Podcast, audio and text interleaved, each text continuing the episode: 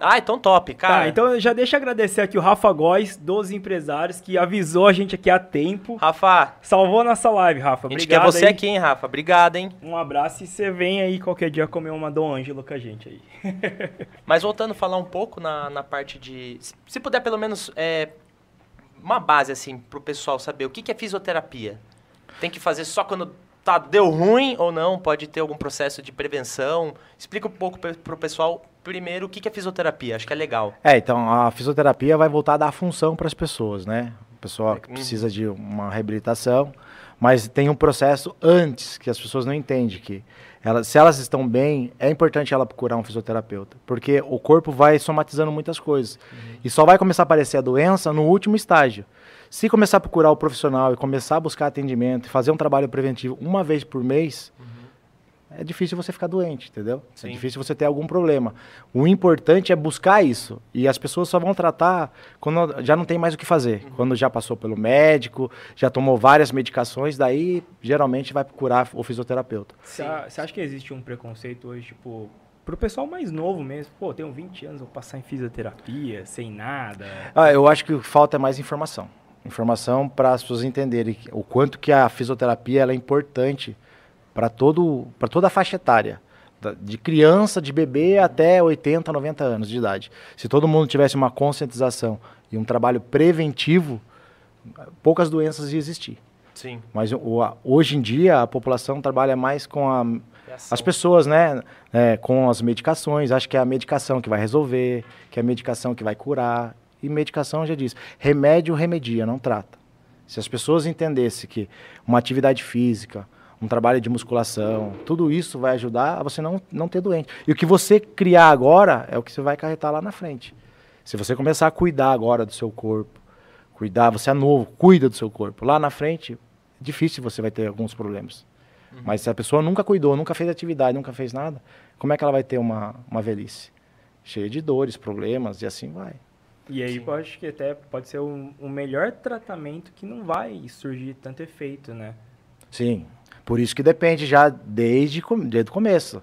Na sua fase de adolescência, você crescendo, entendendo que a atividade física é essencial, não fumar, não beber, são as coisas normais que o corpo vai padecendo, né? Você fuma, você bebe, tem uma vida desregrada, come errado, tudo Não errado. treina, não treina, o que o corpo vai adquirindo? Doença.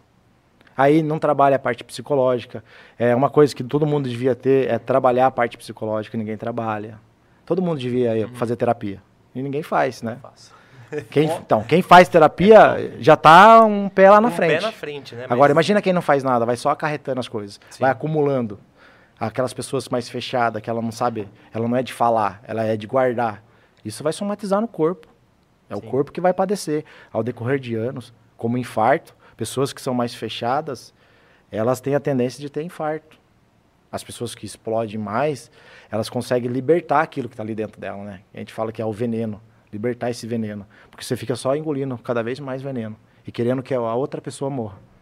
Por isso que é importante ter essa conscientização. Legal, cara. Nossa, tipo, já deu uma aula aqui só da primeira É, na pergunta. primeira pergunta. Vai muito daquilo que você comentou com a gente no, no off aqui, Rodolfo, que assim, você não cura. Como é que fala? É, não é a doença, mas é a pessoa, né? O que ela tá pensando. Então, se, se ela tá com raiva. Peraí, primeiro você tem que tirar essa raiva de você para você Isso. poder. Isso melhorar. vai acarretar em doença. É porque não é o outro que ocasiona isso, você é você mesmo. É Que você- tem uma percepção que faz isso contigo. Você com você, né? Seria. Você imagina só, é, já é difícil a gente aguen- nos aguentar. Como é que a gente vai se- tentar aguentar o outro se a gente não consegue nem aguentar a gente? Então, o melhor trabalho é começar você a se conhecer verdadeiramente, que as pessoas não se conhecem, entendeu? E, e busca algo na outra pessoa e aí quando frustra, cai a, cai à tona. Dicas aí para melhorar esse autoconhecimento, fora a questão de terapia. Tem alguma coisa que eu posso fazer, tipo, sozinho em casa? Tem, tem é, na internet sons isocrônicos para você começar a ouvir, som para você fazer o processo de ressignificação, o trabalho de agradecimento todos os dias, você agradecer pela sua vida, pelas coisas que as pessoas não pensam. As pessoas pensam que isso aí é uma coisa bobagem, não tem nada. Se eu falar para você, me fale alguns motivos de agradecimento. Se eu falar para você hoje, me dê 50 motivos de agradecimento, você consegue me passar? É, tipo, É bastante? muita coisa, né? E se eu falar, me dê 5? Cinco já, já dá. Aí eu falar quais são os. Quais, quais esses cinco motivos você acha que é, é motivo de você ser grato? Cara, acho que começando a acordar, você já tem que ser grato pela sua saúde, a sua segurança, sua família e todos os, os que você ama, né? É, é, pequenas coisas, na verdade, né? Mas que a gente acaba não fazendo no, no dia a dia. O processo que eu trabalho bastante com meus pacientes na hipnose, quando eu falo 50 motivos de gratidão, todo mundo fica espantado. Nossa, mas da onde que eu vou tirar 50 motivos? Ah, eu sou grato pelo meu emprego, eu sou grato por um monte de coisa, mas não é isso que eu quero dizer. Quando eu falo motivos de gratidão, ou 50, pelo menos 50 motivos de gratidão, é para você tirar o que está dentro de você.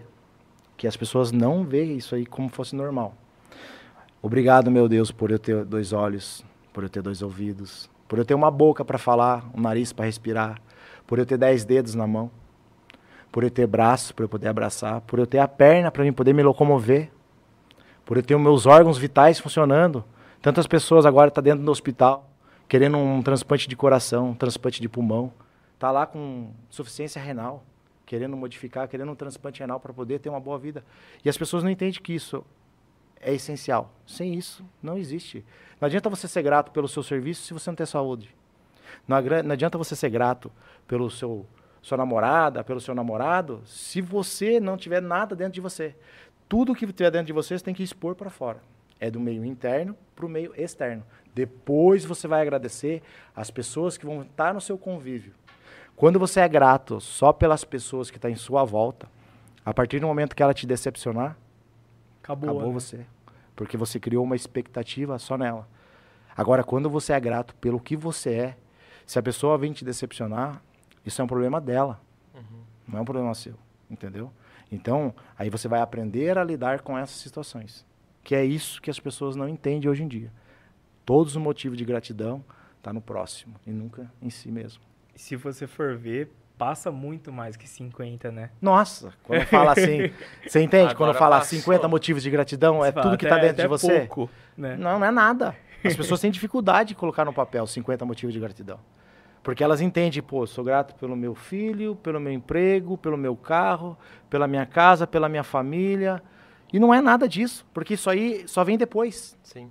E é nos outros, né? Não é em e você. E tá nos outros, entendeu? Então, e se você não tivesse nada disso? Você não ia ser grato? Sim. Então a gratidão é, ainda bem que eu despertei hoje mais um dia, mais uma oportunidade uhum. de conquista, de renovação, de transformação.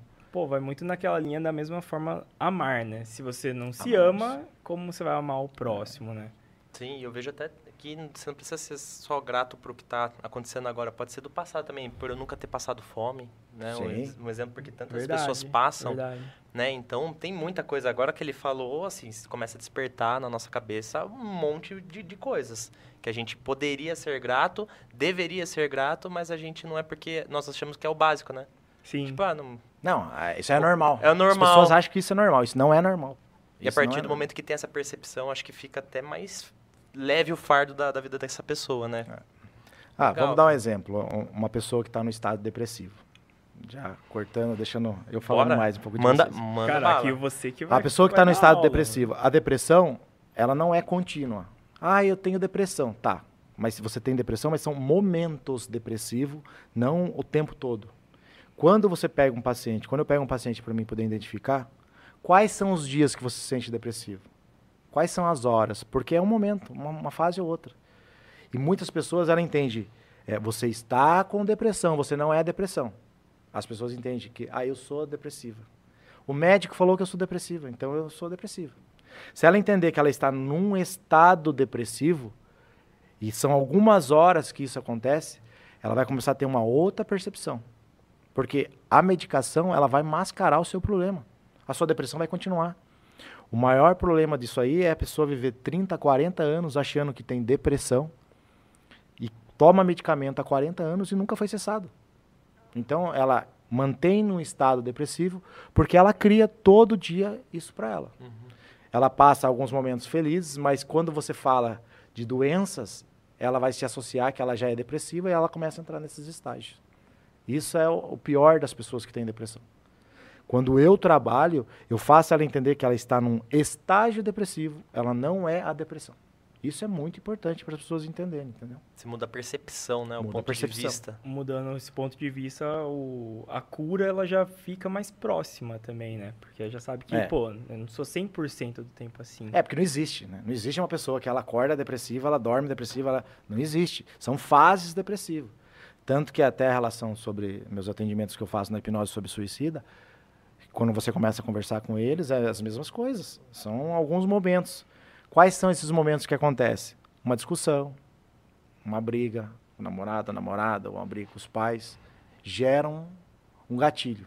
E aí faz a, a vida para mim não tem sentido. Daí faz, ou muitas das vezes tenta fazer o suicídio, tenta cometer o suicídio. Mas pode ver que são fases. Eu falo para você porque eu tenho um primo meu. Há muitos anos atrás, há mais de 10 anos atrás, eh, morreu meu tio, minha tia, ele estava com depressão. E a gente tentando ajudar ele, ele não queria. A gente não consegue ajudar quem não quer, quem não se permite, né? E eu conversava bastante com ele, ele não aceitava, não aceitava. E todos os dias ele chegava na casa dele e ele falava que ele tinha vontade de se matar. Ele catava uma toalha, colocava no pescoço e começava a apertar. Falava da vontade que ele tinha. Até então ficava na vontade. Só que essa vontade, uma hora, vira real, né? Ele foi numa, numa balada, brigou, discutiu com a namorada lá, chegou na casa dele, tomou um monte, colocou uma cordinha no varal, pôs no pescoço, foi deitando, acendeu um cigarro e foi deitando, deitando até a língua enrolar. Quando o meu tio, ao amanhecer, foi entre 5 e meia, 6 horas da manhã, meu tio viu, foi correndo me chamar. Quando eu cheguei lá, já tinha acabado de queimar a bituca do cigarro, ainda estava no dedo dele. E a língua já estava para fora. Então, olha o processo de... Ele veio de um processo de depressão, não quis ajuda, não quis nada, se afastou de todo mundo, e aí você não consegue. Como é que eu vou ajudar uma pessoa que não se permite a nada? Não tem o que fazer. Então, e aí deu fim, achando que isso ia resolver todos os problemas. E é uma, uma coisa que eu atendo bastante no meu consultório. Pessoas que tentam suicídio por causa de depressão. Cara, e acho que isso acontecendo dentro da família fica até mais forte o seu propósito de ajudar De essas ajudar, pessoas, é. né? De ter um entendimento, de saber que é, já passamos por isso também. Entendeu? sim. O que está acontecendo com você, eu sei realmente como que é. Eu posso te ajudar. Como eu sou uma pessoa que passou por isso. Antes de eu estar aqui até hoje, de eu passar, de ter tudo isso em conhecimento, em estudos, eu passei por fases igual. Então, é mais fácil atender um paciente sabendo as frustrações que ele tem, porque eu também tive. Eu Uhum. também passei. Eu também tive uma hora de vontade de desistir. Mas algo em mim falava muito mais forte que tudo que eu fizer para me prejudicar, eu não vou estar atingindo meus pais, eu não vou estar atingindo ninguém, eu vou estar atingindo a mim. E as pessoas, às vezes, ela- elas querem chamar a atenção do próximo fazendo isso.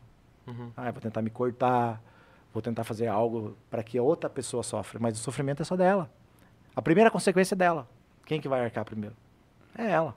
Então eu fiz um trabalho comigo. Eu fui buscar uma ajuda psicológica para eu entender tudo que se passava, eu fui me tratar. E depois de todos esses processos, a pessoa que me tratou foi a pessoa que depois de alguns anos eu fui ajudar ela também na parte da fisioterapia, na parte da psicologia. Olha Sim. que processo. Uma pessoa, uma psicóloga que me ajudou. Após alguns anos eu fui poder ajudar ela também, porque ela também estava passando por algumas fases e a gente começava a ter troca de ajudas. Isso, então, você sabe o que você está falando porque você já passou por todos esses processos. Cara, É imagina que gratificante, Cara, né? que Legal, cara. Ela te ajudou, você poder ajudar. Depois de uns anos eu ajudei ela também. Assim, nem todo mundo tem a oportunidade tão profissional, logo de cara, com toda essa capacidade e experiência para dar esse suporte. É, lembrar de bons momentos, às vezes num momento depressivo, ajuda, Rodolfo. Tipo assim, meu, eu tenho uma lembrança muito boa com os meus amigos, com a minha família. Sentir que eu tô num momento depressivo, começar a lembrar desses momentos, me ajuda a dar uma amenizada ou, Então, ou nada é, ver? O processo da depressão faz com que você só pense em coisa triste. Nesse momento, não adianta falar de coisas alegres, porque ela está ela tá numa vibração baixa. Tem um estudo feito pelo Nicolas Tesla, é um estudo bem antigo, da época do Einstein. Ele desenvolveu mais coisas que o Einstein.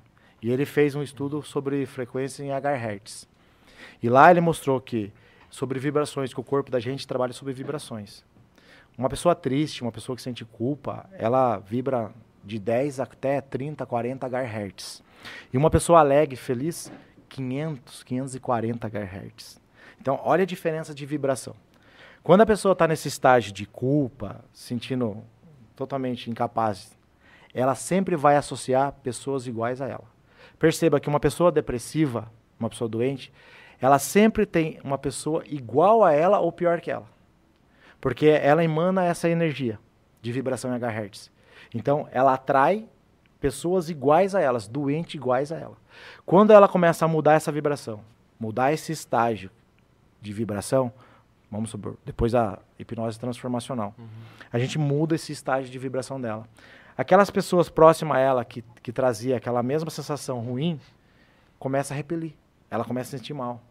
E começa a atrair mais pessoas com vontade de viver, com vontade das coisas, porque você mudou o seu padrão vibratório. Mudou a frequência. Mudou a frequência, mudou a energia. Mudou a energia, você começa a trabalhar outros pontos importantes que você não via. Você começa a olhar para o sol, você começa a olhar as pessoas realmente, ver elas por inteiro, que você não vê mais.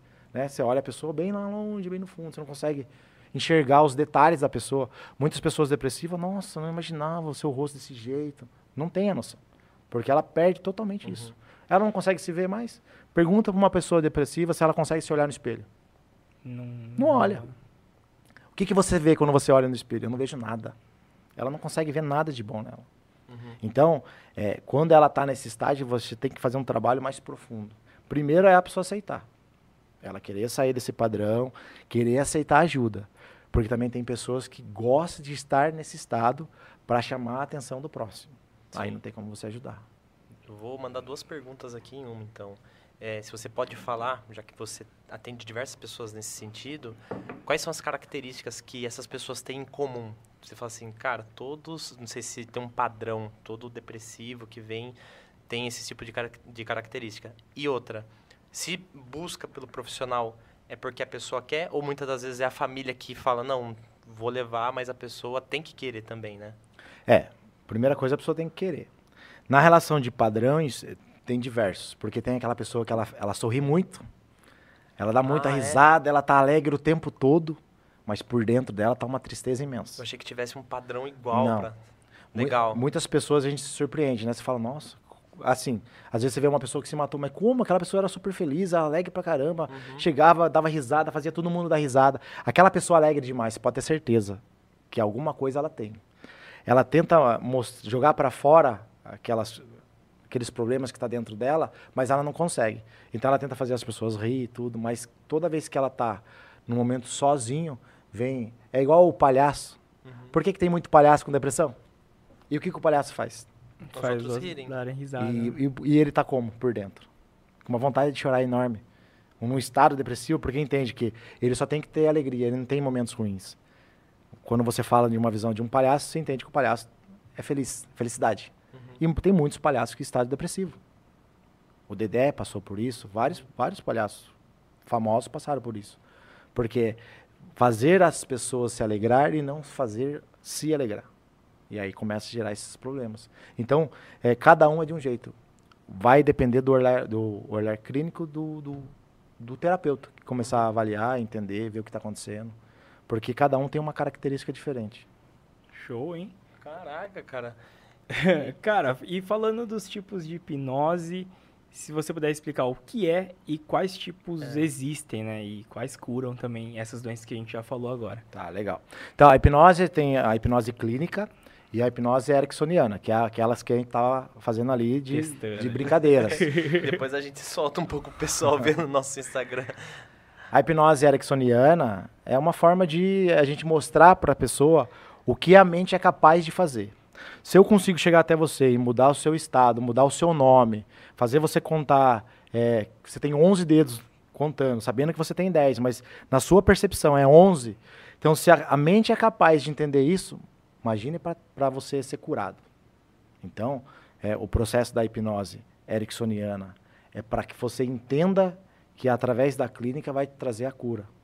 Ericksoniana, a gente vai brincar, fazer se dar risada, curtir. E a clínica é fazer você resolver os seus problemas que está guardado, os seus traumas. Uhum. Então, são essas diferenças da hipnose. É um modo de tratamento diferente, mas com um, um resultado imenso. Legal. E na hipnose clínica que você acabou de citar, é, tudo quanto é tipo de, de problema, ela, ela pode ajudar ou até mesmo curar se for uma doença? É. assim. E se você tiver algum case, alguns casos, se puder passar pra gente, entender Vamos um dar um melhor. exemplo. Toda a criação de doença e de cura vem através da mente. Então você só começa a adquirir uma doença se sua mente começa a adoecer. Uhum. O primeiro estágio de uma pessoa doente é a mente. Doeceu a mente, adoece o corpo. Por isso que eu atendo bastante no meu consultório, pessoas que estão totalmente debilitadas, com dores na coluna, e através do processo que eu vou tratando, eu vou vendo que ah, essa aqui é a indicação da hipnose. Porque ela vem passando por estresse, ela tem alguns traumas guardados dentro dela ali, e aí eu vou trabalhar isso. Então, tudo que você colocar na tua mente que vai ser um empecilho, um bloqueio, vai acontecer. Se você começar a emanar doença, a doença vai acontecer. Entendeu? Se você começar a emanar a cura, a cura vai acontecer. Que é o, o caso que eu estava contando para você. Tinha um relato de uma, de uma paciente, é, isso aqui é um documentário americano, que fala que ela estava no estágio terminal, estava lá na UTI, entubada, com 40 nódulos cancerígenos. Ela encontrou, através, ela estando entubada, ela encontrou o pai dela no sonho, teve o perdão, os dois se perdoaram, um abraçou o outro. E através disso aí, ao decorrer da semana, os nódulos cancerinos começaram a se decompor. E aí os médicos ficaram bobados, não entendia por que isso estava acontecendo.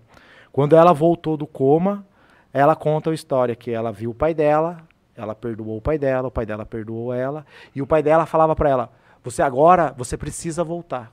Tá na hora de você voltar. Você já está curada." E foi ao decorrer da semana ela foi voltando e ela foi curada disso. Como tem uma história também nesse documentário que ah, o paciente sofreu uma lesão na coluna, teve uma fratura de vértebra e ele começou a mentalizar durante seis meses. Ele começou, ele fechava os olhos e começava a imaginar ele é, desenhando uma vértebra. Em seis meses, ela, ele conseguiu ter uma regeneração de uma vértebra e voltar a andar. Isso não sou eu que estou dizendo, é um documentário real. É Rio, que é a cura. E aí fala bastante relato de bastante pacientes que passaram por esses problemas e começaram a mentalizar a autocura. E aí começou a modificar a sua vida. Caraca, cara, que doido, né? Doido. E casos de superação como esse, acho que existe vários, né? Rodolfo? Vários, vários. Porque Tudo que você determinar para você, você consegue atingir. é que a gente olha assim, então, tipo, a questão de milagre. Você acha que existe o milagre ou vai muito mais da questão da pessoa se esforçar e, e tentar ali sempre pensar positivo para sair de uma situação? É, então imagina, o processo da hipnose a gente não trabalha na relação de religião, porque cada um tem a sua, entendeu? Cada um acredita em uma Cada coisa. um acredita, e... então a gente não, não pode interferir nisso. Ok. Se você acredita que, vamos dar um exemplo, é o Papa curou você, tá? A gente vai fazer o trabalho mostrando que o Papa te curou, porque o importante é o que é, o que está dentro de você. Eu não posso modificar o seu estado. O importante é o que você acredita. Então a gente trabalha nisso. Na relação de ciência, mostra que o trabalho da mente modifica é, todo tipo de doença que você adquire ou que você cura. O próprio corpo promove todos os anti-inflamatórios necessários, como promove também todas as doenças. Então, isso é o organismo, isso é uma ciência. Daí não entra uma religião, é uma ciência. Que legal, né, cara? Muito foda, hein? O- Hoje, assim, a gente falou um pouco da depressão, mas o que mais a hipnose pode ajudar? Um exemplo de um caso de ansiedade, um caso de, não sei, você querer entender alguma coisa do seu passado. Tem como isso? Sim. A hipnose trabalha ansiedades, fobias, daí a depressão, é, síndrome do pânico. Todos os problemas psicossomáticos ela vai trabalhar. Tudo que tiver relacionado à tua mente, a hipnose trabalha. Uhum. É, a relação de vícios. Para que a pessoa possa sair do vício de beber, a gente faz algumas técnicas lá que a pessoa começa a ter nojo da bebida. E a gente faz a pessoa beber. e ela começa a ter ânsia. Como do cigarro também, a gente faz a pessoa fumar o cigarro.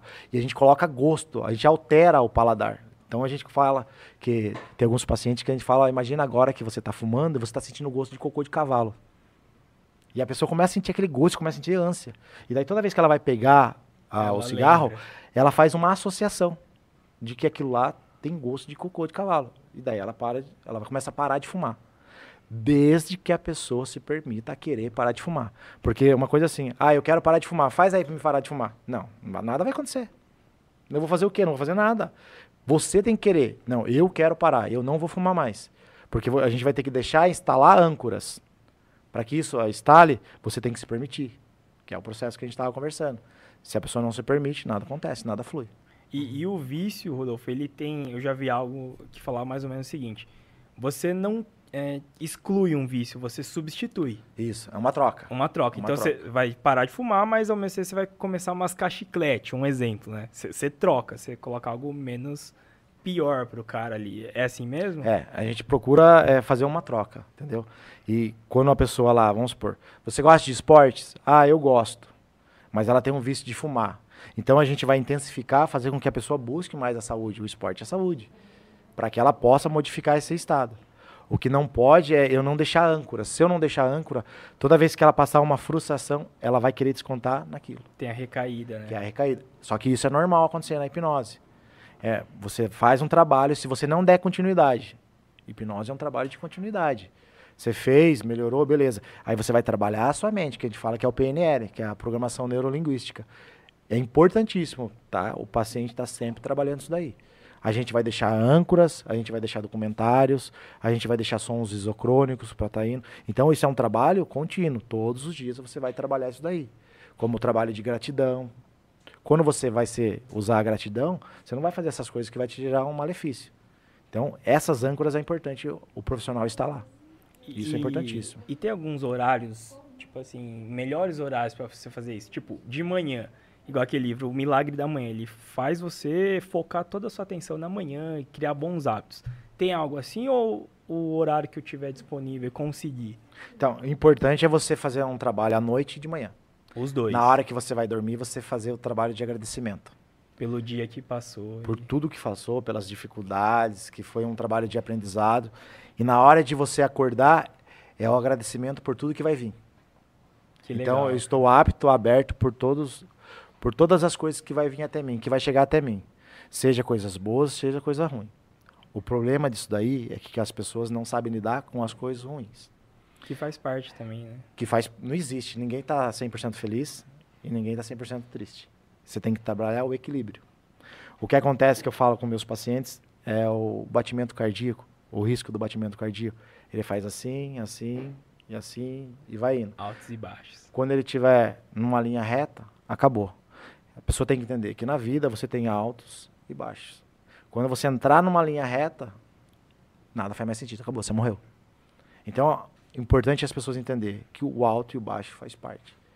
Mas é não permanecer no baixo. Quando entrar no, entrar num estado depressivo, já fazer trabalho para que no amanhecer já seja diferente. Porque qualquer um vai ficar, tem um dia que está triste. Uhum. Esses dias mesmo, ah, o Gia foi lá para gravar comigo, eu não podia ir. Eu não quis. Falei, ah, não estou bem. Mas é você não manter esse estado. E no outro dia ele falou: e aí, posso ir? Pode. Eu já me recompus. O problema é das pessoas manter esse estado, entendeu? E aí isso é ruim. Aí que vem as doenças, vem os problemas. Ela quer ficar nesse estado depressivo. E como não passar isso aí para as outras pessoas, cara? Tem como? Por exemplo, eu tô com uma energia pesadaça aqui, eu não... e eu sei que isso está ruim para mim, mas não quero passar isso pro Augusto e para os demais. Eu consigo fazer isso? Consegue. Aí você vai começar a trabalhar. Lembra que a, da questão de energias? Ele, se ele tiver com uma energia boa, você vai começar a captar a energia dele. Se ele está falando coisas boas, deixa as coisas fluir em você. E vai deixando as suas coisas de lado. A hora que você perceber, o problema seu já nem mais é problema. Você já esqueceu disso daí. Agora, se ele está passando energia é, boa e você está captando energia ruim, você vai deixar ele ruim. Você vai passar energia ruim para ele. Daqui a pouco ele está emburrado também, você nem sabe por quê entendeu? Que é a relação da frequência. Se você está no estado ruim, assim, tenta entrar na internet, ver um som isocrônico, ver algumas coisas relacionadas a frequências e a energia, e isso vai começando a melhorar dentro de você. Para que você não comece a passar para a pessoa que está próxima a você. Legal, né? Por isso que todo mundo fala assim aqui, nós somos energia. Somos energias o tempo todo. É, é literalmente isso mesmo, né? Que você emana mesmo aquilo que você está sentindo naquele momento, né? Vou voltar um pouquinho para um, um Reels que eu vi lá no seu, no seu Instagram, que eu achei super interessante, né? Tem uma galera que tem lá, um, fala assim, ah, fica estralando o pescoço e não sei o que e tal. Só cortando um pouco aqui, depois a gente volta. Mas eu achei super legal esse vídeo, porque tem um monte de gente que eu conheço que fica lá, pá, pá, pá, estralando o pescoço. Isso é bom? É saudável? Não, é péssimo. Se é pudesse péssimo, explicar um pouco pro pessoal. Porque a gente tem é, algumas artérias, né? então, temos várias artérias, mas algumas delas passa muito próximo aqui, atrás do ouvido aqui, que é a artéria vertebral. E quando você começa a fazer a crepitação ou estralar o pescoço, você pode pinçar essa, essa artéria e diminuir o fluxo sanguíneo ali. E ao decorrer da noite você tem um AVC, você nem sabe por que, que você teve. Ou tem bastante pessoas que. Ou, o educador físico gosta de fazer isso daí também, de querer estralar as pessoas. Quem na academia já nunca viu alguém fazendo isso? Não é legal, não é, não é interessante fazer isso. Porque não tem o estudo e a técnica específica para isso. Você estudou para você fazer isso? Você sabe por que, que você vai estralar o pescoço? A gente só vai fazer uma correção das vértebras se a vértebra está rodada, se há uma necessidade. Tem os testes específicos e a gente vai avaliar qual vértebra está rodada para a gente manipular ela corretamente. Então imagina, tem todo um contexto e a gente vai fazer alguns testes. Se é indicação de bandeira vermelha, não pode fazer. Se está indicado a fazer, daí a gente vai fazer a correção certo. Então as pessoas têm que parar com esse vício de qualquer coisa ou fazer por conta. Você pode adquirir. Como eu já teve casos de pacientes que em, outras situações por conta tá fazendo isso aí, chegar na casa tem um AVC e não saber por quê, o motivo. Sim. E isso foi um dos motivos que gera. Cara, eu sempre assisti filmes, principalmente quando era pequeno, você via lá o lutador chegando pra luta e pá, pá, estralava tudo. Eu falava, meu, que da hora, só que eu não consigo fazer, né? Sempre queria fazer, mas agora sabendo que é errado. E estralar, tipo, eu tenho mania de estralar os dedos, cara. Tem algum problema também? Não, ou... o dedo não vai ter interferência nenhuma. Não tem, né? Tipo, é mais tranquilo. Engrossa a junta? é, não, isso aí beleza. Até isso aí pode, vai acontecer, vai acontecer. Mas a relação de coluna, então é imagina... É mais séria, né? É, a gente tem uma quantidade imensa de inervação passando. Quando você faz a crepitação por conta, você pode acarretar problemas. Tanto problemas é, é, de parestesias, que é o formigamento, na, na coluna lombar, descendo para o pé, e você nem sabe por que, que está tendo isso. Porque você está fazendo uma coisa que não é indicada você fazer. Se você não tem uma vértebra rodada, você vai começar a rodar ela.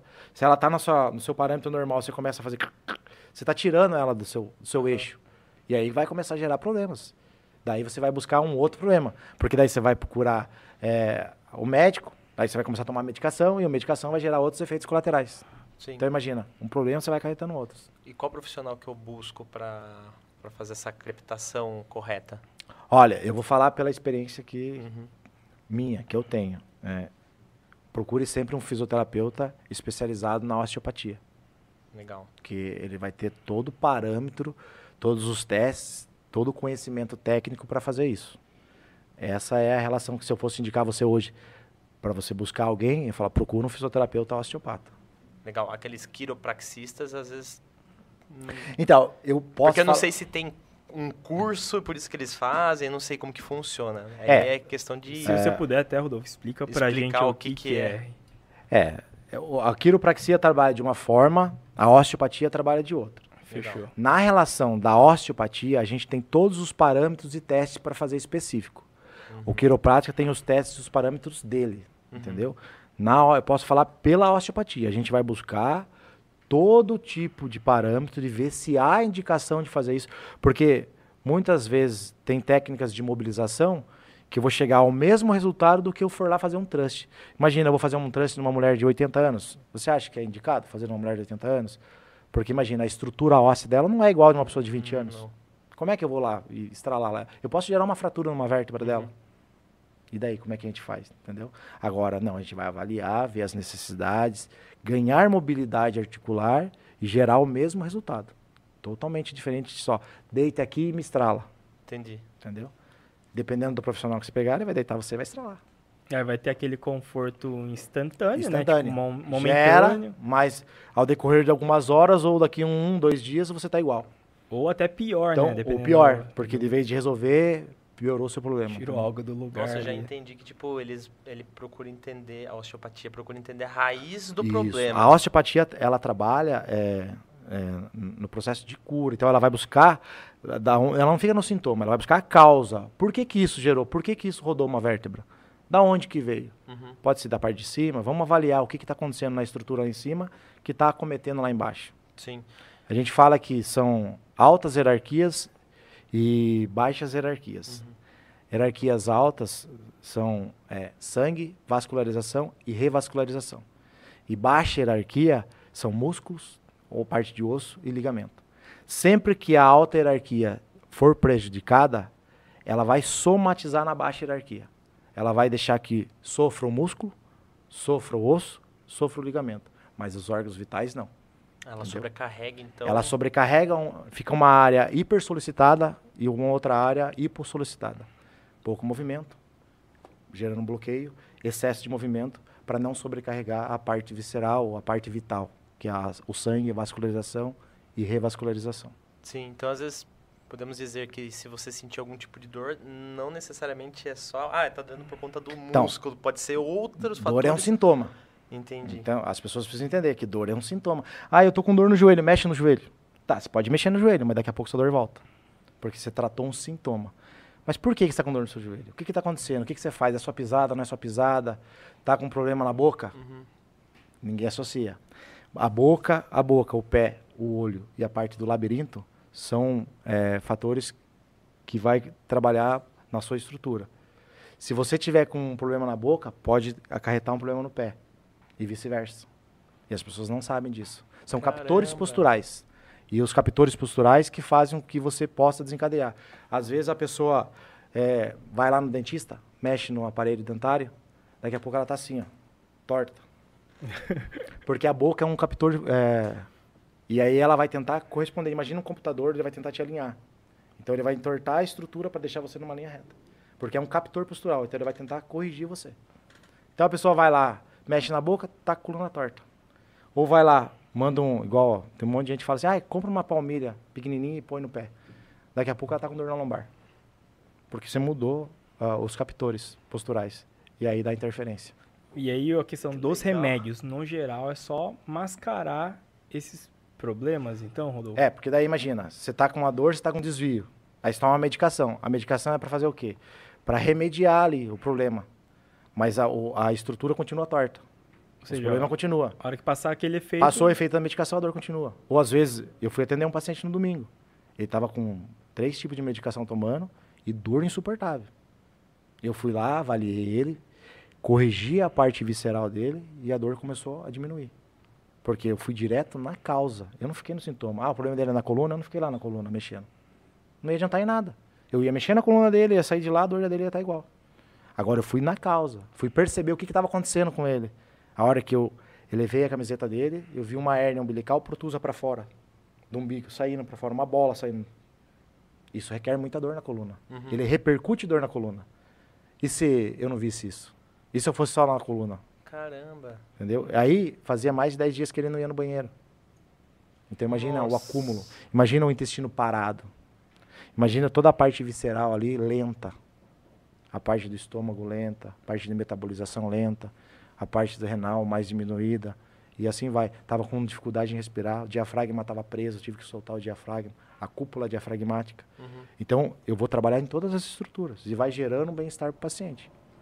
Que legal, Cara, é um porque baita tipo, trabalho. É um baita trabalho. É pela na víscera primeiro para depois você ver o É o bem mais a fundo, você tem que identificar tudo mesmo, né? Eu tratei uma, uma paciente que ela chegou para mim, ela andava 15 minutos parava. Andava um pouquinho e parava. Andava um nova. E se vocês verem onde que eu tratei, vocês vão ficar bobo. Eu tratei ela pela clavícula. Pela clavícula. Porque aqui passa a artéria uhum. carótida. E uma disfunção, uma diminuição aqui, vai repercutir em dores em outros lugares. Por conta do menos sangue. Lembra? É, vascularização, revascularização que é sangue, vascularização e revascularização. Se isso tiver acometido, vai somatizar na estrutura. Que então, legal. quando eu fui mexendo aqui, fui aliviando aqui, e ela foi percebendo que ela, as dores dela, foi, daí eu mexi na parte visceral. Para ela testar, ela foi embora a pé. Demorava 25 minutos para ela chegar até a casa dela. Ela foi embora a pé para ver se ela ia sentir dor. E ela andou os 25 minutos. Não teve pausa, foi tudo Não bem. teve nada. E hoje ela treina na academia. Que legal. E, e assim, é, é, uma troca também sua com o paciente, né? Porque o paciente Sim. fala, eu tô com uma dor nas costas. Você já não vai ali, você vai fazer... Não, eu vou fazer associação. Legal. Eu vou tentar ver... O, o paciente já chega com feedback, né? Ele já chega dizendo qual é o problema dele maior. Tá, eu tô com dor nas costas, tô com dor aqui na torácica, quando eu vou respirar, nossa, a pinça dói. Pode ser a região aqui da cervical, entendeu? Por vias de inervação, pode ser o nervo frênico, que está pensando aqui e ele é responsável pela parte da respiração, porque ele comprime o diafragma, ele vai inervar até o diafragma, vai inervar o fígado. Como um exemplo, inflamação no ombro direito. A pessoa vai lá, faz o tratamento na fisioterapia convencional. Tá lá inflamado supraespinhal. Uhum. Aí a pessoa vai, trata, trata, trata, passa dois, três meses, a dor tá igual. Ou a inflamação continua. Mas o cara, a pessoa que tratou, o profissional, não avaliou a parte visceral, não avaliou o fígado. Se ela tiver uma esteatose hepática, um fígado com gordura, vai repercutir por vias sensitivas uma inflamação no ombro. Ele não vai deixar o fígado ficar sofrendo tanto, ele vai repercutir no ombro. Vamos inflamar lá. Ele manda a informação lá. Igual no ombro esquerdo. Se eu, se eu tenho problema de estômago, vai repercutir uma inflamação no ombro esquerdo. Entendeu? Uma gastrite, uma esofagite, ela vai repercutir no ombro. Geralmente você consegue identificar isso junto com o paciente em quantas sessões? Não, na primeira sessão a gente vai atender, a gente vai avaliar, a gente vai ver que o paciente, imagina, o paciente está com uma barriga protusa, é um paciente que não faz atividade física, não vai bem no banheiro, não toma água. Você vai ver todas as características, daí você vai fazer a palpação. Você vai ver lá, você vai palpar o fígado, percebe que o fígado está inchado, está demasiado, está aumentado. Aí você pergunta, você já fez o exame é, de fígado? Ah, não fiz. Daí a gente faz a solicitação de exame, vai lá e dá lá aqui. Tá o fígado com gordura no fígado de grau 1. Esteatose de grau 1, dá um exemplo. Então você fala, está aqui, ó, o seu problema está aqui, ó. Está inflamando o seu ombro porque o seu, o seu fígado está alterado. Que Daí doido. você vai fazer uma reeducação para essa pessoa, entendeu? E é isso que as pessoas não associam. Mulheres que eu atendo no meu consultório, acho que 90% de mulheres que chegam lá em crises agudas de dor na coluna, o maior problema que está lá não é. Você pode ter uma espondilistese, um deslizamento da vértebra, a vértebra rodada, Beleza, o que está lá está lá. Mas o que está repercutindo a dor aguda não é isso. É a parte visceral. Ah, o problema ali pode ser uma, um problema secundário, não primário. O primário é a repercussão de, de intestino. Uhum. Porque por via sensitiva vai repercutir lá atrás. A pessoa não vai no banheiro faz dias, aí você vai mexer lá na região do intestino, você vai ver que tá cheio de fezes. Lá você mexe, daqui a pouco, daqui a algumas horas ou ao decorrer da noite a pessoa vai no banheiro. Fala, nossa, fiz um monte de cocô que estava guardado aqui dentro. Entendeu? E isso aí repercute muito dores na coluna. Demais, demais, demais. Cara, Hoje tem um, prob um problema em comum, assim, entre homens e mulheres que você atende, Rodolfo? Tipo assim, uma causa em comum dos dois sexos aí. Em comum? Isso. Ó, a maioria das causas que chegam lá para mim são pacientes debilitados de coluna, que o fator maior é a, é a região visceral, que está sendo ali acometido. Eu vou mexer na parte da, é, músculo esquelética também. Não vou ficar. Mas não é um, um, fator que eu fico preocupado, entendeu? Eu vou mexer, vou ver como é que tá a parte visceral, depois eu vou lá, vou liberar alguns músculos que tá ali sendo acometido também. Mas não é o meu fator. Não. Eu vou primeiro avaliar toda a estrutura, vou fazer uma boa anamnese, ver o que, que o cara faz, ver se ele passa muito estresse, se ele não passa estresse.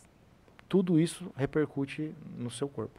Sim. Os estresses repercutem no corpo. E, e, hoje chega, você tem pacientes que são causas de acidente, assim, um exemplo, acidentado, precisa fazer uma reabilitação, tem, tem, tem, e daí já acho que é um tratamento é diferenciado, né? É, o trauma daí é diferente. Quando você gerou um trauma, você vai estar tá repercutindo outro tipo de dores, é diferente da relação visceral, mas se você gerou um trauma, vai ter repercussão no corpo todo, porque o corpo, na osteopatia a gente fala que o corpo é uma unidade única. Uhum. E as pessoas atendem por peça. Tá com dor na mão, vai no especialista de mão. Tá com dor no ombro, vai no especialista de ombro. Uhum. O corpo é feito em peça? Não é. Não. O corpo é uma unidade. Entendeu? Se a pessoa entender que um problema lá em cima pode acarretar lá embaixo, ela vai ter uma outra visão de tratamento. Sim. Se a pessoa ficar focada só na dor da tua mão, você vai fazer cirurgia, daqui a um tempo você está igual. É dedos de engatilho, não sei se vocês nunca viram. Pessoas que acordam com o dedo assim, ó, engatilho, chamado dedo de engatilho. Não. Qual que é a causa? Então, são várias causas, não tem uma causa, um fator primordial. Específico. As pessoas querem operar. Adianta, você opera o dedo, daqui uns dias tá o outro dedo. Eu atendi um paciente que o, o profissional falou que ia operar os 10 dedos. Falou, ó, vai estar esse dedo, depois a gente opera outro, se sair no outro, a gente opera outro. Ah, vai por vez, né? E você tipo, acha que daí vai tipo, melhorar? Resolve nada. Tá tratando um sintoma. Uhum. E da onde vem a causa? Eu fui buscar a causa. Fui tratar a boca, alguns parâmetros ali associados. Fui tratar a parte da cervical. Então, fui tratar outras vias que estava acarretando lá. Essa é a diferença. Você vê o paciente num todo, não ficar ali focado só ali no problema dele, no só sintoma dele. lugar só. Só num lugar. Cara, Meu. que doido isso, né? Pacientes que não têm, é, profissionais que não têm sucesso nos atendimentos, é o profissional que fica focado só na patologia. Entendi. Se ele ficar focado só, ah, o seu problema é na coluna, porque eu vi no exame de imagem lá que sua vértebra está rodada, que você tem uma hérnia, que você tem uma compressão discal, tem uma compressão de nervo, tal, tal, e ele ficar focado só ali, ele não vai ter sucesso. Ele vai fazer 10, 20, 30, 40, 50, 60 sessão e não vai melhorar. Mas o que acarretou aquilo.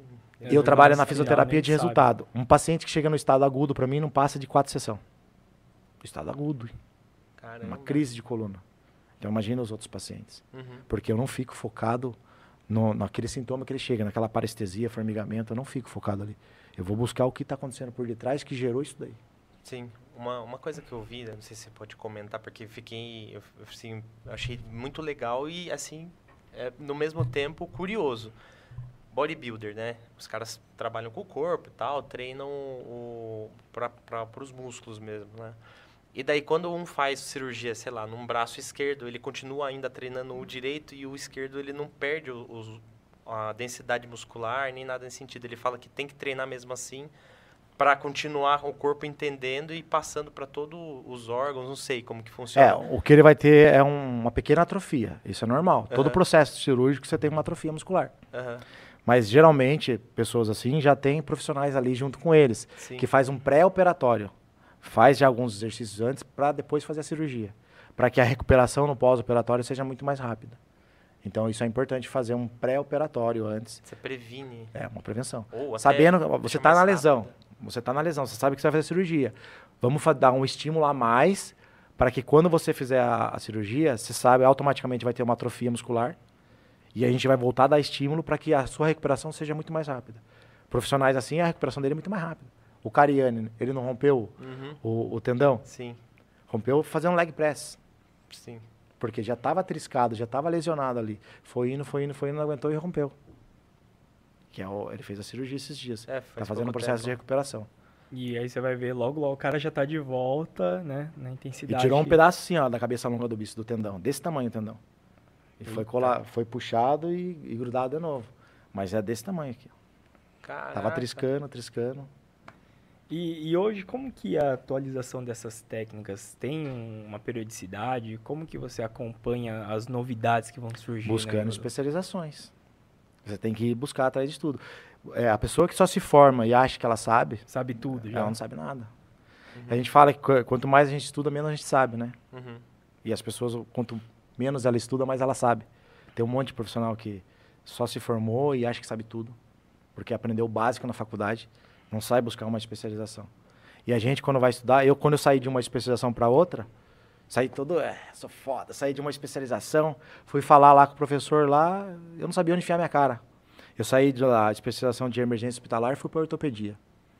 Aí fui falar um, um assunto lá, ele falou, ah, você devia estudar mais, está desatualizado. Então imagina. Deve eu acabei um de sair de uma especialização e fui para outra. E escutei isso. Agora imagina quem não faz especialização. Tá pior. Sim. Por isso que a gente fala, quanto mais a gente estuda, menos a gente sabe. Porque conhecimento nunca para.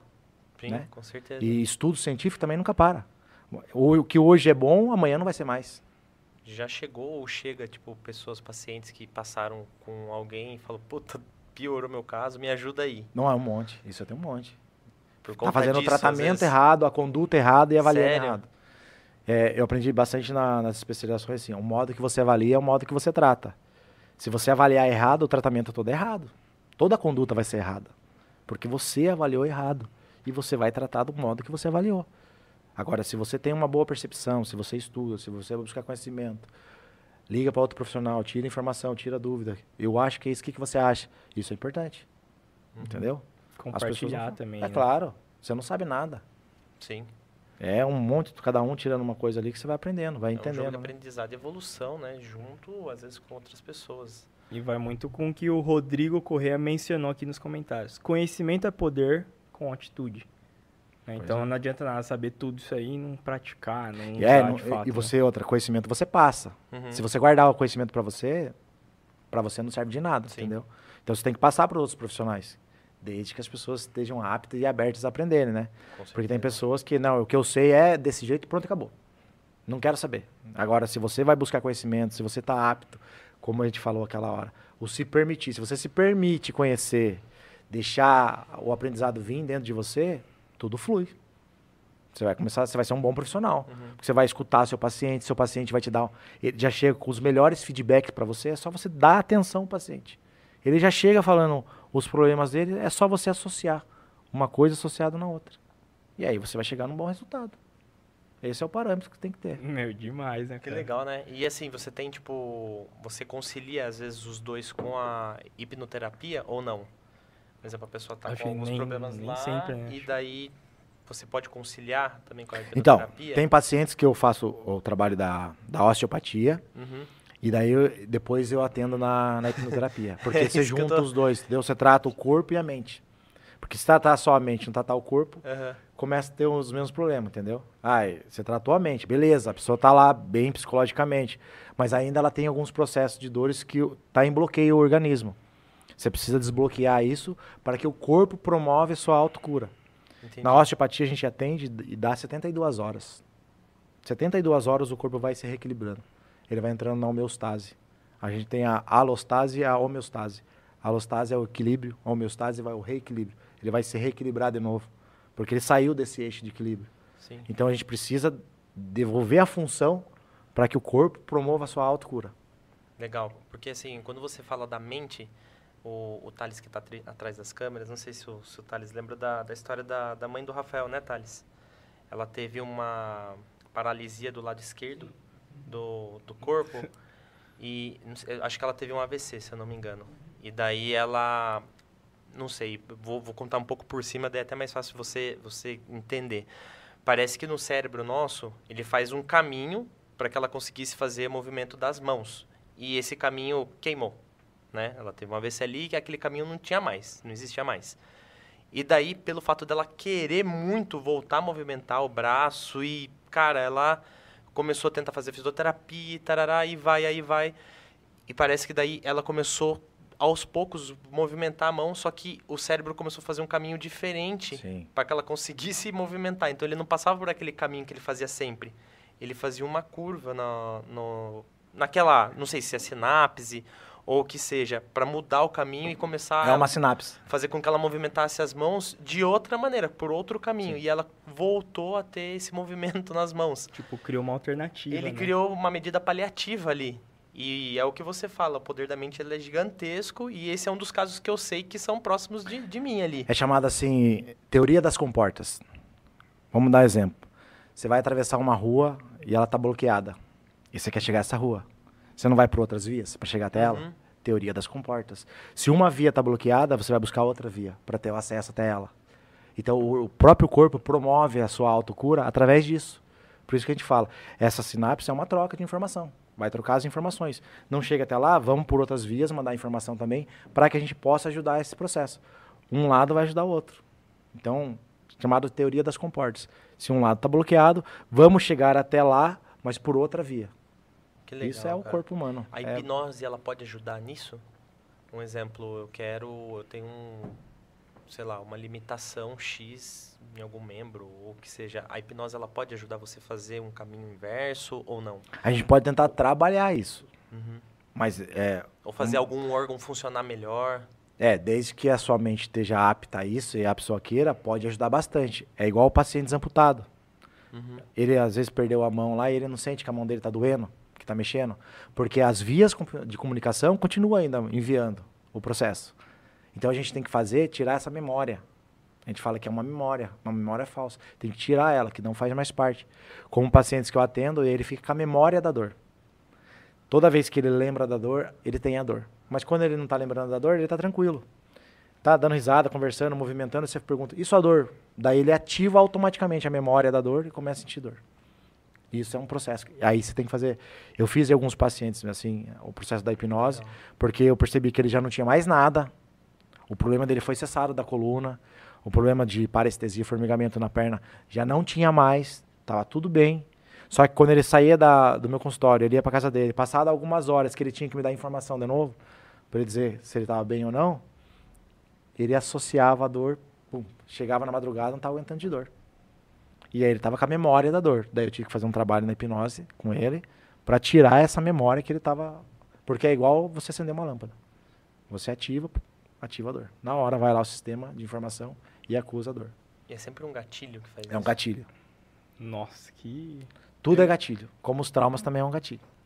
Daí, relação da hipnose, tudo é um gatilho. Muito complexo, né, cara? É, Aproveitando aí, pessoal, desculpa cortar Vai, o seu. Augusto. Galera que tá assistindo aqui, a gente tá uma gente. hora no, no Já episódio percebeu aqui. que a gente tá uma A hora? conversa tá muito boa. Então é o seguinte, deixa o seu like, compartilha esse vídeo, se inscreve no canal e manda sua pergunta aqui. O pessoal mandou umas aqui, Rodolfo, que bem legal, eu queria ler uma delas.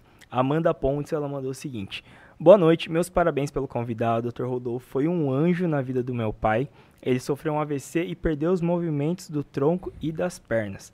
Aí na, na continuação ela já mandou aqui.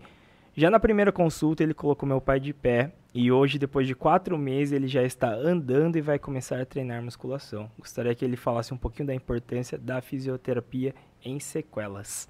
Que depoimento Caraca. bonito, viu, Amanda? E parabéns mais uma vez, Rodolfo. Que legal. É, então, o, o caso do pai dela, a gente estava falando sobre que se você avalia errado, seu tratamento é errado.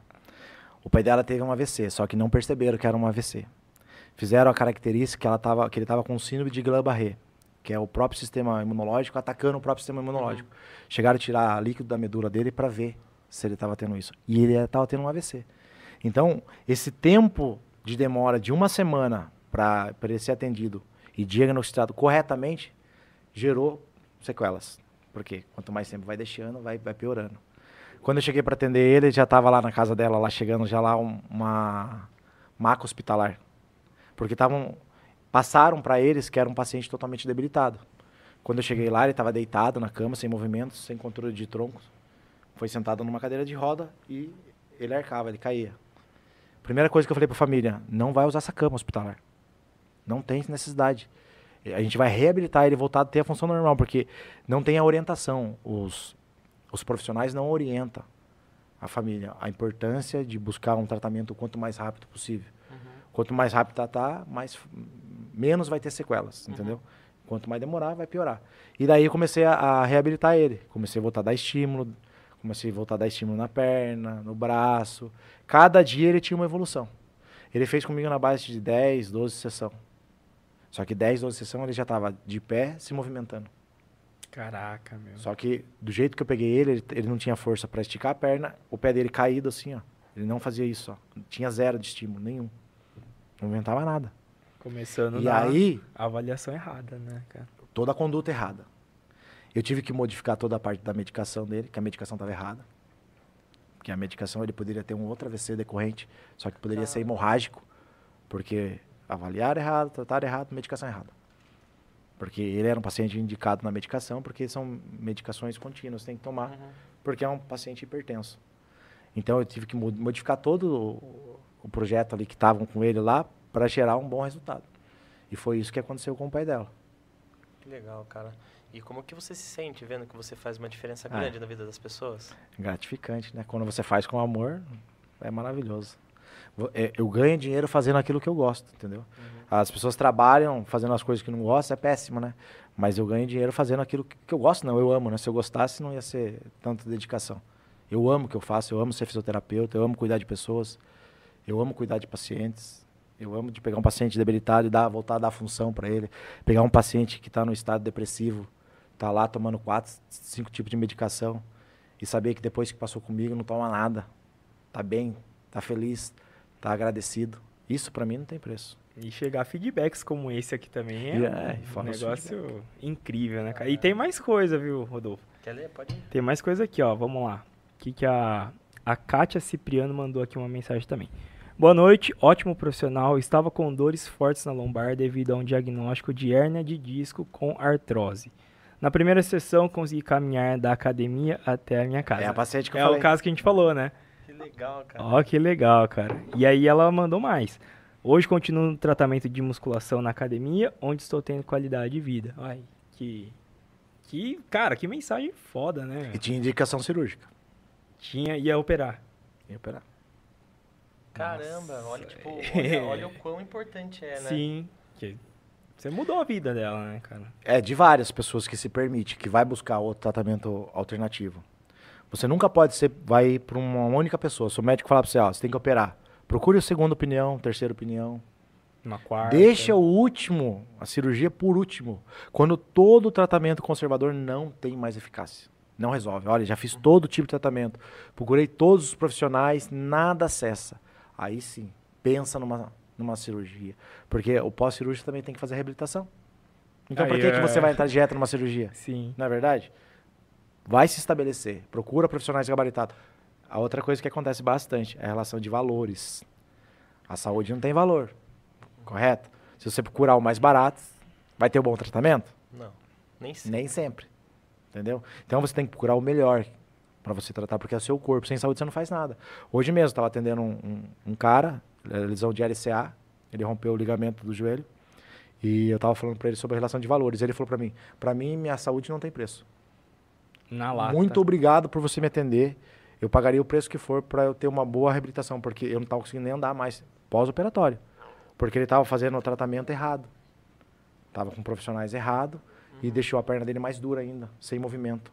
Tava mancando, e dores e, e joelho inchado, e já estava indo pro pé inchado, passou por vascular, passou por um monte de coisa. E eh, eu fiz uma única sessão nele hoje, amanhã eu vou atender ele de novo, e ele saiu de lá totalmente agradecido por todo o processo, ele viu a diferença do pôr a mão, do tratar corretamente, de saber o que está fazendo, como está fazendo. Não tem preço isso aí, é uma coisa maravilhosa. Que legal, Meu, né, cara? que Que, assim, é uma Foda. aula. Foda. É uma aula que a gente tá tendo aqui, muito legal. cara. Olha lá, mais comentário. Grande Taves, foda demais. Então, cara, é o que a gente tá falando aqui. Tá, Tem aqui a boa noite, meus parabéns. Da Ângela, boa noite, meus parabéns pro convidado de hoje. É de fazer uma reflexão da vida hoje e obrigado por passar um pouco desse conhecimento para nós também. É bastante gente aqui comentando, né? Sim. Tem uma pergunta engraçada aqui, ó. O que, que ele queria ser quando criança? Eu queria ser jogador de futebol, não deu certo. E aí, com 14 anos, né? Você jogava no, no Atlético. Acho que jogava. até cortou, né?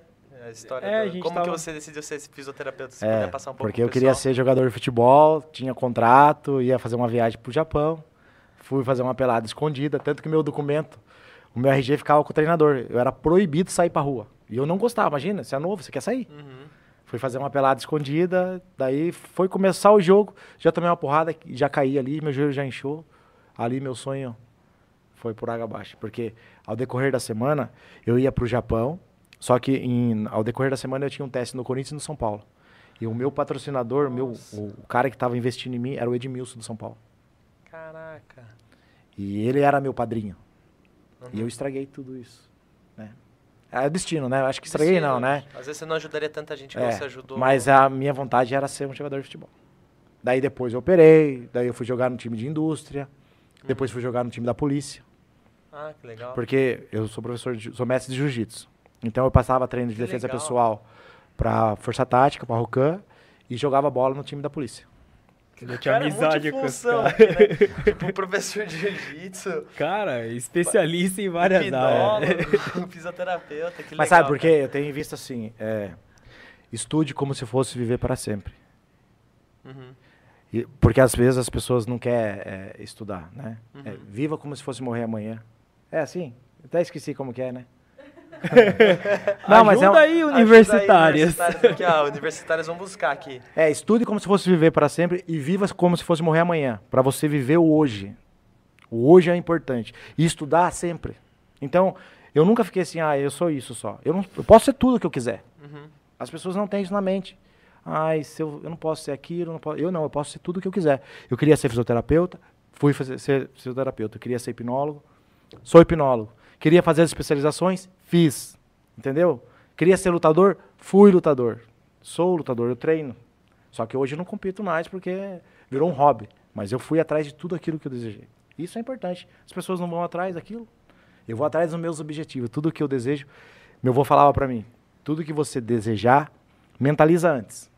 Começa a mentalizar o que você quer. Depois coloca em prática. Essa é a ideia. O que eu Por- acho mais legal, cara, é que ele, ti, ele tá falando para as pessoas não criarem limitações. E ele tira limitações das pessoas, né? Porque ele tira a limitação física, mental, Psicológica. né? Tira todas essas travas aí do pessoal, né, cara? Imagina, a gente nasceu para ser feliz. não é? Com certeza. Como é que você pode dizer que você não pode? Como é que uma pessoa pode chegar para você e tirar seu sonho? Falar que você nunca vai ser alguém que você deseja ser. Quem é ela para fazer isso por você? É ela que vai morrer por você? Não é? É ela que vai deitar lá no seu lugar, no caixão? É ela, não é. Essa pessoa que te julga é ela que vai estar tá lá sendo julgada junto com você? Não é. Então, muda seu pensamento. Deixa as pessoas que falem o que quiser. O importante é o que você sente o que você é. E aí vai atrás daquilo que você deseja. Pô, legal demais. Hoje, inclusive, estava falando com uma amiga minha e eu comentei o seguinte, né? Que geralmente quem vai te criticar é o cara ou a pessoa que está fazendo menos do que você.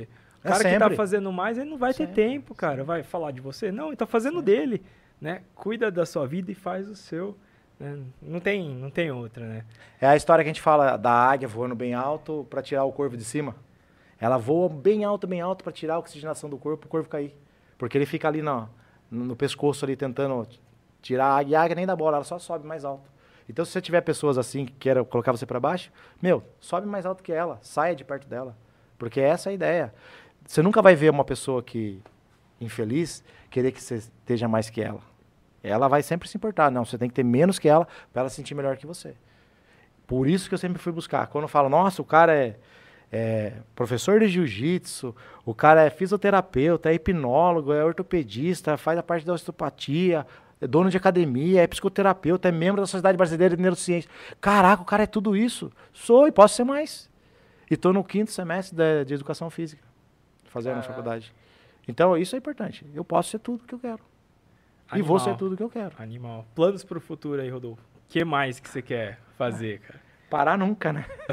Onde que para esse cara? Eu, é, tem momentos da. Eu faço muita leitura, né, em casa. Vídeo de, de leitura, fico escutando. E eu fico pensando o que, que eu posso fazer demais para melhorar. Isso na minha cabeça é constante, entendeu? Eu não sou aquele cara que tá, ah, não, o que eu tenho tá bom. Para mim não tá bom. Eu quero buscar mais, eu tenho sede de conhecimento. Então eu quero mais coisas, mais coisas, mais coisas. Eu vou buscando ao decorrer. E vou vivendo cada dia. Né? Mas a minha ideia é sempre buscar mais especializações, mais conhecimentos. Tanto que as minhas especializações foi tudo para São Paulo. Legal. Porque, infelizmente, Sorocaba é meio escasso algumas coisas, né? De conhecimento, de estudo. Você tem que buscar fora. E eu fui buscar fora. É o que você falou, busca o melhor. Busca né? o melhor. Vai, vai. É, aquele negócio, por enquanto que eu estava estudando, as pessoas estavam lá, num churrasco, bebendo, dando risada, conversando. Eu não, estava estudando. Os finais de semana, eu estava em São Paulo. Quem quer ir todo final de semana para São Paulo? Acordar Gastar, cedo. acordar cedo. E sábado e domingo. Ficar cansado, voltar lá. Eu vinha dirigindo mais dormindo do que acordado, de canseira. Entendeu? Mas sabendo que eu tinha um objetivo. Eu queria isso para mim. Então, quem que tá disposto a isso? Quem tiver disposto vai, vai ter. Mas aqueles, às vezes as pessoas falam, nossa, o cara tem tudo isso, queria ter o que o cara tem. Pera aí, mas você está disposto a passar por tudo que eu já passei? Está disposto a passar por todas as dificuldades que eu já passei? Você sabe da minha história? Você sabe da minha vida? Não sabe. Então não me julgue, não me condene. Você já trabalhou em cemitério?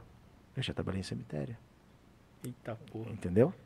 Eu já passei por todas as histórias. Então eu posso dizer do, do, do lugar mais amargo para os melhores lugares. Então eu sei da onde eu vim. E sei da onde eu vou e aonde eu quero chegar. Então eu não dou bola pelas pessoas. Eu me orgulho por tudo que eu já passei. Porque é, não falando, mas não é fácil trabalhar dentro do cemitério. Minha mãe trabalhou 14 anos. Não é fácil, entendeu? Todo dia é uma coisa nova, uma uhum. coisa diferente que você pega lá. Você mexer nas coisas, você vê lá cada dia uma pessoa diferente lá chegando. Quem está disposto a passar não por isso? Não é um lugar feliz, né? Não é um lugar feliz. É só tristeza, tristeza, tristeza. Sai um, chega outro, sai um, chega outro. É o tempo todo assim. Essa é a história de vida. Passe por tudo que eu já passei para tentar conquistar aquilo que eu estou conquistando. Não é verdade? Caraca, deu uma aula Foda. aqui pra gente. Foda mesmo. Por padrão aqui, Rodolfo, a gente tem a frase, né? Que o frase especial convidado passa aí, mas você já falou tantas. Se você tiver mais alguma, agora é o momento. Não, acho que é legal perguntar o que, que você passaria para as pessoas que estão nos assistindo. E esse vídeo ele vai ficar né, no, no YouTube, então quem quiser assistir, reassistir, compartilhar o vídeo, que é super importante para levar essa palavra que você trouxe, esse bate-papo legal que a gente teve aqui hoje, de valor, né? para outras pessoas. É, se você teria alguma frase, alguma ideia para você deixar para o nosso público. Insista, persista e nunca desista. Essa é a melhor ideia que a pessoa pode ter. Acredite em você, vá atrás dos seus sonhos, vá atrás dos seus objetivos, que um dia você chega lá também. Como eu estou caminhando ainda, porque você nunca pode dizer, ah, eu tenho tudo o que eu quero. Não, eu posso buscar muito mais. Então não desista dos seus sonhos, não desista dos seus objetivos. Vai aparecer dificuldades maiores que você possa imaginar, mas são dificuldades para que você possa se fortalecer e passar por elas. Na primeira dificuldade que você desistir, você nunca pode dizer que você tentou, porque você desistiu. Então, vá, lute sempre. A gente fala no jiu-jitsu que é, a luta nossa é no chão, né? Para muitos o chão é o limite, para nós é só o começo. Se me derrubar, eu luto no chão. E se eu ficar de pé, eu luto em pé, entendeu? Então, quando você cair, continue lutando do mesmo jeito. Não desista. Essa é a filosofia de vida. O jiu-jitsu me trouxe muito isso na relação. Para muitos, o chão é limite. Para nós é só o começo. Me derruba, é isso que eu quero. Que eu vou lutar com você no chão também. Então, essa é a ideia. Essa é a ideia para as pessoas. Agora fechou. Palmas, palmas pra ele. Agora fechou. Cara, bom demais, meu. Bom Ó, demais. galera, de verdade. Hoje Ei, foi. Que, que aula foi essa? Assim, começamos uma segunda-feira daquele jeito, né? Que a gente gosta, né? Daquele a gente... jeitão, muito conhecimento, informação de qualidade pro pessoal. E aproveitar aqui, não poderia deixar de ler. Ah, uma grande amiga também, a Laís, ela mandou aqui. Poucos minutos que eu consegui assistir, já amei. Vocês são divinos, mas mérito ao convidado, cara. Que assim, eu, Augusto, a Cara, gente a tenta gente- fazer as melhores perguntas, tirar o melhor convidado, mas, cara, você deu aula. Não E sabe o que, que é mais legal, como meu e do Yang? Que a gente senta aqui pra aprender. E cada convidado é uma aula como essa que foi hoje. É uma aula. Cara, e eu tenho que deixar, de- não posso deixar esquecer isso aqui, que essa frase do, do jiu-jitsu, cara, um grande amigo, Tavis, que tá assistindo, o cara não luta nada, mas fala que luta e ele falava essa frase. Eu falava, meu, que, que legal, né? Agora ouvindo, cara, que Mas que essa tem que ser uma ideia de vida, né? Sim. As pessoas acham que quando alguém te derrubar, acabou, desistiu. Acabou, né? Não, caiu, vou lutar pelo chão. Vou rastejar, mas eu vou chegar até lá, vou levantar também e vou continuar. Porque as pessoas desistem todas as vezes que alguém lá passa a rasteira, desiste dos seus objetivos. Uhum. Eu não. Caiu, levanto, caiu, levanto. Essa é a ideia. Quantas vezes for Nossa. preciso. Quantas vezes for preciso. Cara, antes de mais nada, Rodolfo, agradecer você por topar esse bate-papo que a gente teve hoje. Agradecer a todo mundo que está nos acompanhando, né, Yang? Todo mundo, essa plateia linda que tá aqui também. Tem uma plateia aqui, Primeira vez todo que mundo a gente... de barriga cheia, tudo comendo pizza da Dom Ângelo. Então, antes de mais nada, também agradecer a Dom Ângelo. O pessoal aqui tá empanturrado de O pizza. pessoal tá feliz, né? E a agência Sépia também. Agência CEPA, toda a estrutura, então, marketing digital, gestão de negócios, tráfego pago, é aqui com esses caras, tá? Rodolfo, obrigado, cara. De eu verdade, que agradeço a oportunidade. E vamos agradecer também quem Que, tá ó, atrás é, das tem, um, câmeras. tem um carinha aqui, Senão Thales. ele fica chorando depois, mas ele tá comendo pizza ali, ele É, esqueceu agora hoje da não- gente. A gente sai, cara, não tem mais pizza. Acabou, sumiu. Agradecer o Thales também, a todos que estão nos assistindo. Rodolfo, novamente, muito obrigado. Yang, Valeu, brother. tamo junto. É nóis e a Quin- gente volta Quarta-feira tem mais. Quarta. Quarta-feira tem mais quarta. Quarta e quinta essa E quinta-feira semana. essa semana. Sexta-feira, carnaval. Aí você fala, né? Estudem ou vão curtir a, É, a aí escolhe, né? Escolhe o que você quer. Dá até pra fazer os dois, mas coloca o estudo como Prioridade, prioridade ali. Legal, Legal. pessoal. Muito obrigado a todos Show. e até a Valeu, próxima. galera.